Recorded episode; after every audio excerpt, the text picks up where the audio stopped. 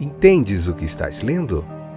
O podcast que te leva através das páginas da Bíblia. Livro por livro. Capítulo por capítulo. Uma exposição bíblica emocionante.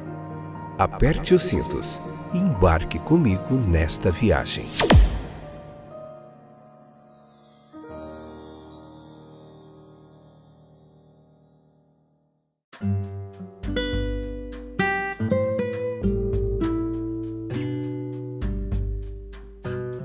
Olá, estou de volta. Eu sou o Fábio para mais um episódio do nosso podcast Entendes o que estás lendo. Legal que você continua aí nos acompanhando, compartilhando, falando. É, entre em contato conosco aí na, nos streams aí onde você escuta o nosso podcast. Tem nosso e-mail, nosso Instagram, nosso WhatsApp. Você pode entrar em contato conosco para nós sabermos como essa mensagem tem chegado até você. Vamos lá encerrar mais um capítulo hoje, capítulo 9, parte 3, episódio 116, segunda temporada. Confesso para vocês que estou bem cansado hoje. Tem dia que a gente cansa, né? Não só dos estudos bíblicos aqui, mas das nossas lutas de cada dia. Somente Deus é que me fortalece, te fortalece para nós continuarmos vencendo como nós temos feito uma parte, um episódio, parte por parte, assim, as nossas lutas de cada dia, né? Dia a dia, vamos caminhando passo a passo, pouco a pouco, nós vamos vencendo. Em Cristo, nós vamos vencendo. Vamos lá então finalizar o capítulo 9 hoje, mais uma etapa. Que joia! Episódio 116. Já temos caminhado uma boa jornada, mas eu vejo adiante muito caminho ainda a prosseguirmos. Vamos lá. Havia uma virtude de discriminação moral e separação no ministério de Jesus, a qual ele próprio estava bem ciente. Então, a afirmação de que, embora ele trouxesse a visão para alguns, como aquele cego lá, o resultado de sua vinda foi que alguns que se gabavam de ter visto, na verdade se mostraram espiritualmente cegos. Olha que paradoxo. Este poder iluminador de Cristo foi exercido em benefício do ignorante, do pecador e do desamparado. O cego, cuja história é contada nesse capítulo, é um exemplo. Ele precisava não apenas de visão física, mas espiritual. A cegueira que se abateu sobre Saulo de Tarso, lá na crise de sua história, era um símbolo daquela imperfeição da visão espiritual da qual ele só se conscientizou quando Cristo o encontrou no caminho de Damasco. Aos poucos, Jesus se revelou ao cego de nascença por sinais, por palavras, por seu próprio caráter gracioso. Assim a luz entrou naquela natureza, até então obscura. Uma influência celestial suscitou fé, reverência, gratidão e amor a missão do Messias, conforme predita pelo profeta, inclui a recuperação da visão para os cegos, espiritualmente, um serviço benéfico que o nosso Senhor dispensa. Jesus tem prestado desde o tempo de seu ministério terreno até agora essa grande obra. Ele disse em uma ocasião que veio não para trazer paz à terra, mas espada.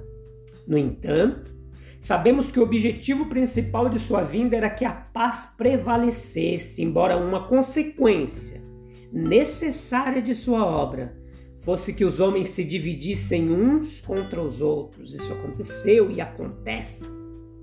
Disse é, que organismos vivos, por exemplo, quando eles são isolados da luz do dia por muito tempo, eles perdem a capacidade de visão, de enxergar.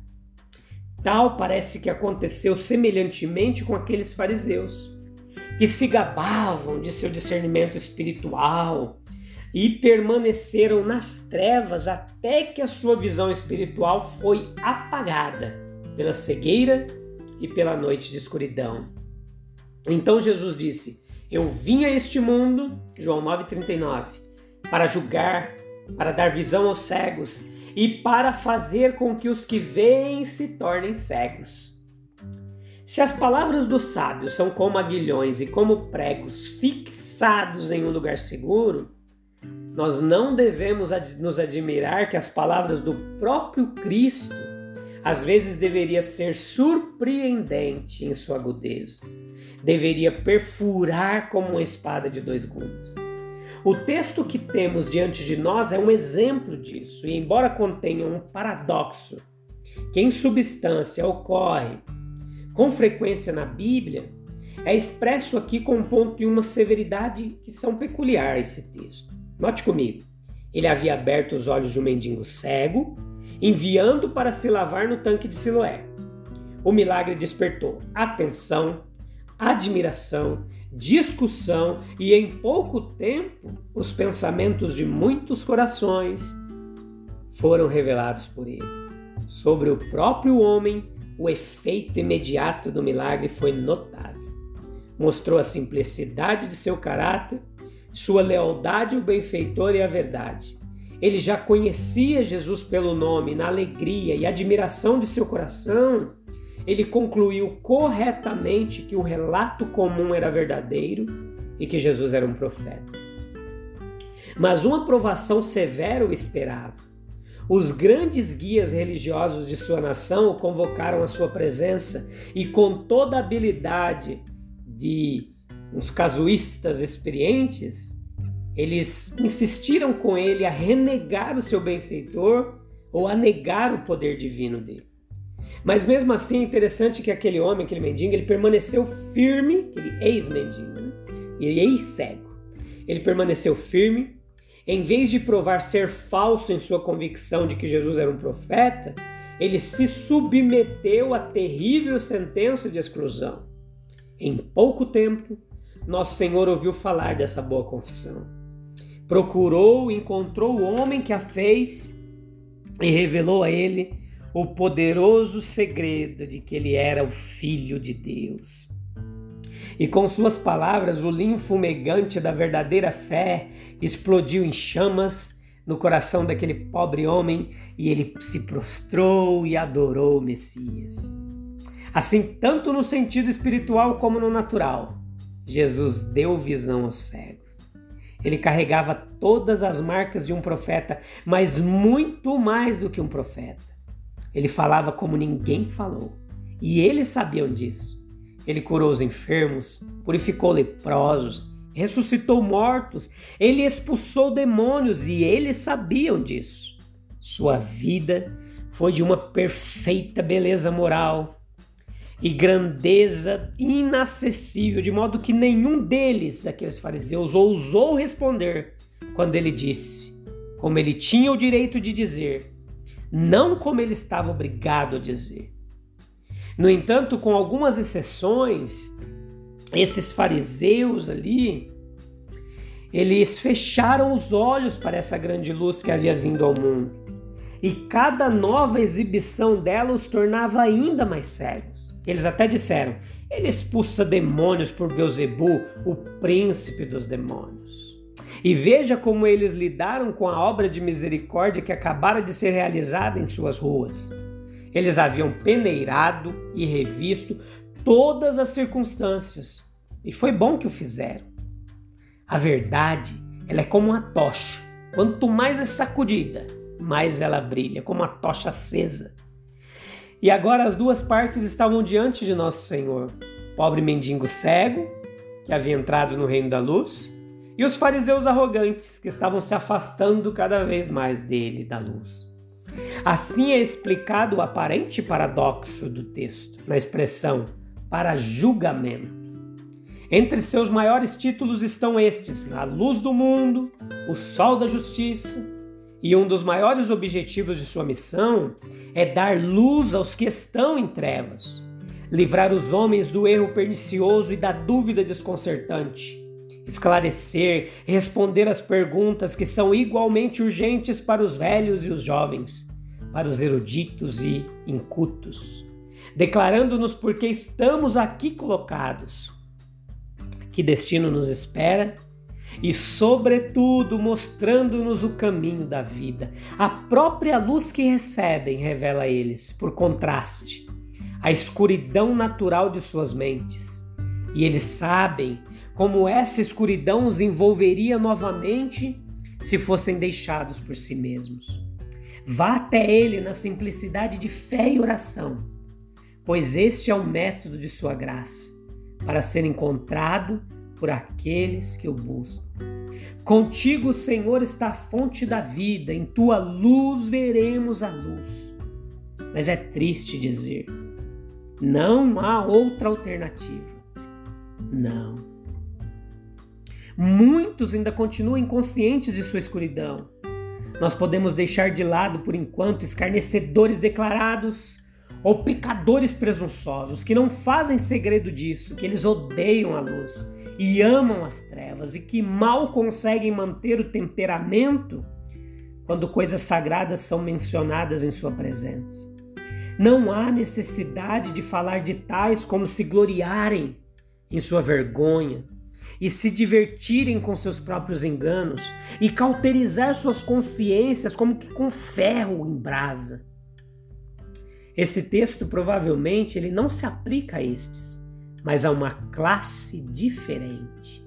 Estes homens que não são atraídos nem alegrados pela luz do mundo, e em cujo caso a razão principal é que eles voltam os olhos frios, críticos e sem humilhação para o objeto da fé. Ah, se eles ouvissem alguns dos sussurros mais graves de suas próprias consciências que acreditamos serem os esforços do Espírito de Deus dentro deles. Eles poderiam se tornar conscientes da necessidade e da realidade das trevas, mas eles não podem suportar isso. Desprezando tais sentimentos como indignos, eles insistem em dizer: Nós vemos, em vez de olhar para Cristo com a reverência devida, aquele que é tão incomensuravelmente exaltado acima deles e que em tudo que ele é e tudo que ele fez é uma exceção tão maravilhosa para toda a raça humana. Mas assim as palavras de Cristo ainda são verificadas. Eu vim para que os que veem se tornem cegos. Existe uma antiga advertência: não se glorie o sábio em sua sabedoria, nem se glorie o poderoso em sua força, não se glorie o rico em suas riquezas. Ah, se o orgulho da riqueza cega, de modo que é difícil para um rico entrar no reino dos céus. Como orgulho de poder e posição social é uma ilusão e uma armadilha. Assim como é o orgulho da sabedoria humana. Lembre-se de suas palavras. Agradeço-te, ó Pai, Senhor do céu e da terra, por ter ocultado estas coisas aos sábios e prudentes e as revelado aos pequeninos. Se você não reconhecer humildemente a sua pobreza e ignorância e felizmente aceitar a sua graça, é uma coisa justa que ele deixe você se tornar mais cego do que antes. Seu glorioso evangelho não pode deixá-lo como encontrou. Deve ser o cheiro de vida para a vida, o cheiro de morte para a morte. E daí as palavras solenes que Jesus falou de alguns dos homens de seus dias. Se eu não tivesse vindo e falado com eles, eles não teriam pecado. Mas agora eles não têm nenhuma capa, nenhuma cobertura para o seu pecado. Deve ser assim. Você não pode escapar de Cristo. Seu amor e graça não podem ser levados de forma leviana. Deus não se deixa escarnecer. Se lembre que o propósito declarado de sua missão é de infinita misericórdia. Deus não enviou seu Filho ao mundo para condenar o mundo, mas para que o mundo fosse salvo por ele. Quanto mais eu leio sobre Jesus, quanto mais eu me aproximo de Jesus, mais eu fico apaixonado pela essa pessoa maravilhosa de Jesus. Finalizamos aqui.